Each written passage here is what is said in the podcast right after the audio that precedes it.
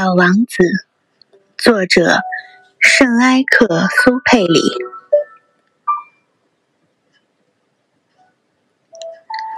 在附近的宇宙中，还有三二五、三二六、三二七、三二八、三二九、三三零等几颗小行星。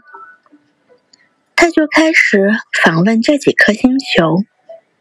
想在那里找点事干，并且学习学习。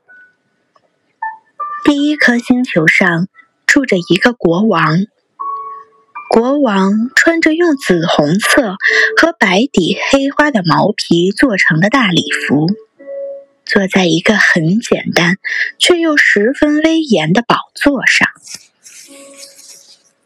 当他看见小王子时，喊了起来。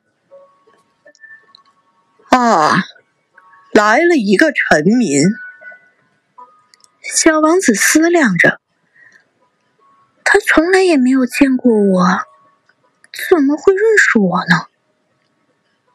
他哪里知道，在那些国王的眼里，世界是非常简单的，所有的人都是臣民。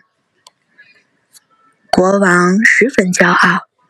因为他终于成了某个人的国王，他对小王子说道：“靠近些，好让我好好看看你。”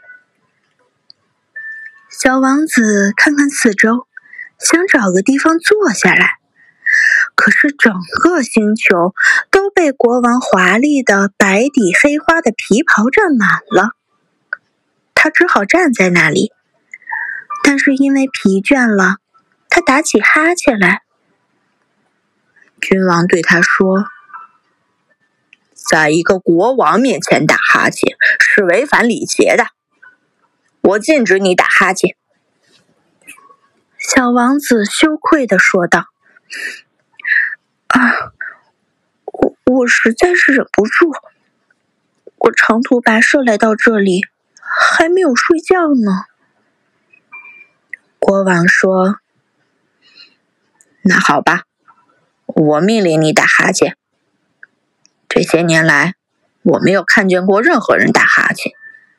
对我来说，打哈欠倒是新奇的事儿。来吧，再打个哈欠，这是命令。这，这倒叫我有点紧张，我打不出哈欠来了。小王子红着脸说：“嗯，嗯，嗯，那么我命令你忽而打哈欠，忽而……”他嘟嘟囔囔，显出有点恼怒，因为国王所要求的主要是保持他的威严受到尊敬，他不能容忍不听他的命令。他是一位绝对的君主。可是，他却很善良。他下的命令都是有理智的。